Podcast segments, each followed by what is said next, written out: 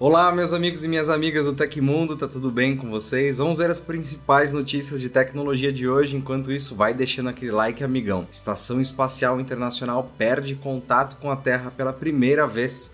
Além disso, será que a NASA vai virar concorrente da Netflix? Vem entender toda essa treta com a gente. E muito mais. Eu te vejo depois da vinheta com todos os detalhes. Até daqui a pouquinho.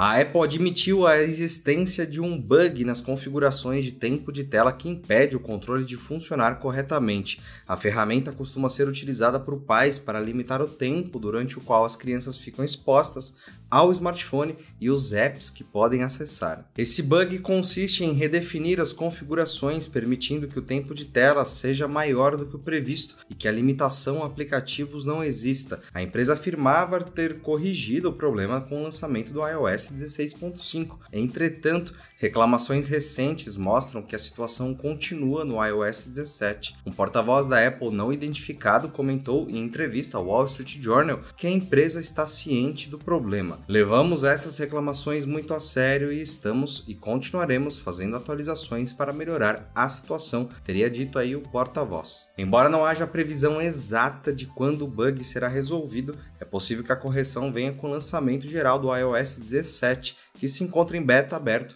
a partir só de setembro. Atualmente é preciso ficar esperto ao receber ligações, sobretudo por conta de um novo golpe que vem se popularizando cada vez mais, o da central de atendimento. Você já ouviu falar? Tudo acontece seguindo o protocolo habitual de uma empresa séria que atua no mercado que você tem algum tipo de vínculo. Na maioria das vezes, os criminosos se passam por atendentes de instituições financeiras, pois é a partir de informações inventadas que conseguem enganar pessoas comuns. A ligação vem de um número desconhecido, mas que poderia ser facilmente de qualquer central de atendimento. Ao falar com as vítimas, os golpistas são bastante cordiais e tentam explicar tudo da melhor forma possível. Nesse contexto, o golpe pode acontecer de duas formas. Na primeira delas, será informado que você tem algum problema muito grave em sua conta, como uma movimentação estranha que eventualmente o banco bloqueou por desconfiar de uma suposta fraude. A partir disso, do outro lado da linha, as vítimas são instruídas a fazerem depósitos, transferências, entre outras transações para conseguirem desbloquear a conta. Na segunda forma, há a confirmação de dados. Os golpistas fazem uma série de perguntas sobre documentos comuns de cadastro, mas também podem pedir a sua combinação de senha, números do seu cartão e muito mais. Apesar da polidez, a cordialidade e as informações quase verídicas, há muitas brechas para serem analisadas que podem ser úteis ao identificar se você está caindo num golpe. Antes de qualquer coisa, lembre-se de que dificilmente instituições financeiras vão te ligar para pedir números de cartões ou senhas. Além do mais, há informações pedidas para que sejam confirmadas que não devem ser passadas via telefone. Atente-se para isso. Se alguém está te ligando, você não deve confirmar nenhum dado. Sempre desconfie de alguma chamada quando te informarem que há algo de errado com sua conta bancária, com seu aplicativo de transações e outras questões do tipo pois na maioria dos casos os bancos não irão resolvê-los via atendimento telefônico. Junto isso, é válido destacar que, nesses casos, os próprios usuários são quem irão detectar esses problemas eventuais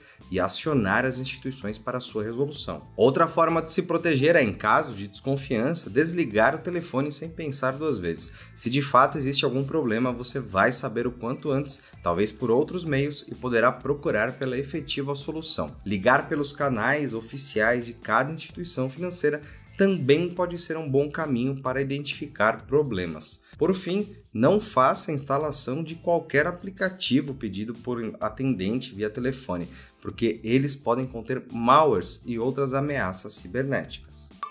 Quando você faz compras na farmácia, é comum que os atendentes perguntem seu CPF para consultar os descontos disponíveis para você naquele dia. Acontece que essa prática pode ser perigosa tanto para o consumidor quanto para as próprias farmácias. Em maio desse ano, a Autoridade Nacional de Proteção de Dados, a ANPD, que é o órgão responsável pela fiscalização da Lei Geral de Proteção de Dados, à LGPD e vinculado ao Ministério da Justiça, compartilhou uma nota técnica sobre o tratamento de dados pessoais no setor farmacêutico. As principais conclusões do estudo revelaram que algumas práticas de tratamento de dados pessoais ainda não estavam em conformidade total com a legislação. Isso inclui o tratamento de dados pessoais para finalidades diferentes daquelas informadas aos titulares, bem como indícios de coleta excessiva de dados pessoais, inclusive dados pessoais sensíveis, sem informações claras sobre como esses dados são tratados. Quando nos deparamos com a solicitação do CPF na hora da compra, é natural questionarmos o motivo dessa prática. A inclusão do cadastro de pessoa física no sistema das farmácias está relacionada principalmente ao programa de fidelidade oferecido por esses estabelecimentos. Ao informar o CPF, o cliente pode acumular pontos e obter descontos futuros. Além disso,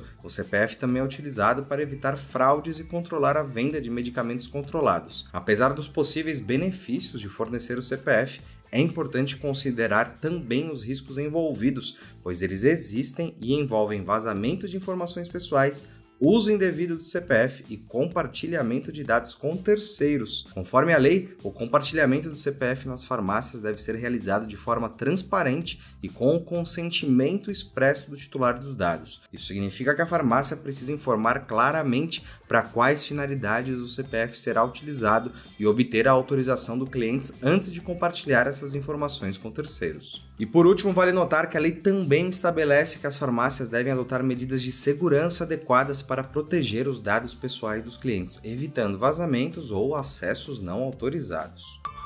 Na última terça-feira, pela primeira vez desde 2009, a Estação Espacial Internacional, a ISS, passou por uma grande queda de energia temporária. A Administração Nacional da Aeronáutica e Espaço dos Estados Unidos, a NASA, comentou que a interrupção de energia cortou a comunicação com os astronautas que estão em missão na estação.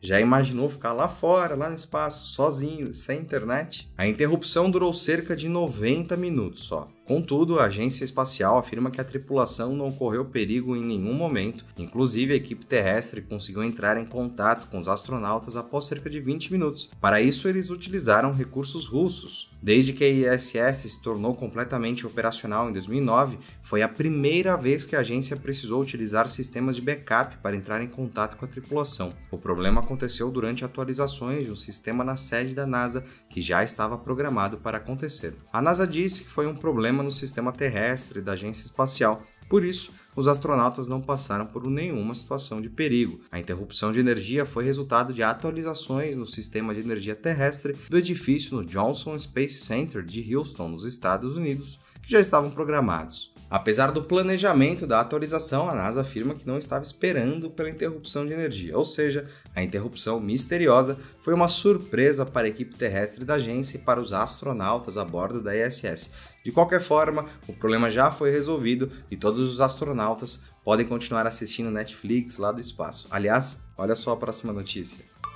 E na última sexta-feira, a NASA anunciou que lançará o NASA Plus, um serviço gratuito de streaming com séries originais sobre missões no espaço. A plataforma não terá anúncios, não precisará de assinatura e ainda vai transmitir a cobertura ao vivo realizada pela agência. Olha só, hein, Netflix? Estão vindo pesado. O NASA Plus será lançado no final deste ano dentro do aplicativo oficial da Agência Espacial. O app já está disponível gratuitamente para celulares iOS e Android, além do Roku, Apple TV, Fire TV e navegadores. No catálogo também estarão vários vídeos explicativos e com entrevistas sobre o trabalho realizado pelos profissionais da instituição. O anúncio da NASA veio junto de um comunicado de que a entidade está atualizando tanto seu site quanto seu aplicativo. A ideia foi modernizar as plataformas e melhorar a experiência do usuário. O novo site já pode ser acessado em fase beta, beta.nasa.gov, e ele deve mostrar informações sobre as missões espaciais, pesquisas, dados climáticos, atualizações sobre Artemis e mais. O sistema de busca, navegação e usabilidade também foram melhorados na página.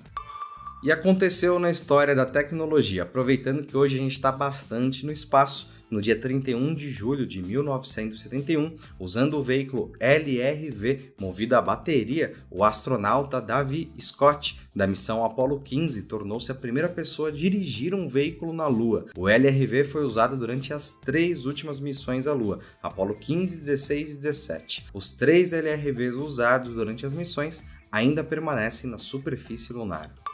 E se você gostou do nosso programa, pode ajudar muito a gente mandando um valeu demais aí embaixo. Todos os links estão no comentário e descrição. E essas foram as notícias do Hoje no Tecmundo dessa segunda-feira. O programa vai ao ar de segunda a sexta, sempre no fim do dia. Aqui quem fala é o Felipe Paião e amanhã tem mais. Você pode me encontrar no Twitter pela arroba Felipe Paião. A gente se vê na próxima, um grande abraço. Tchau, tchau.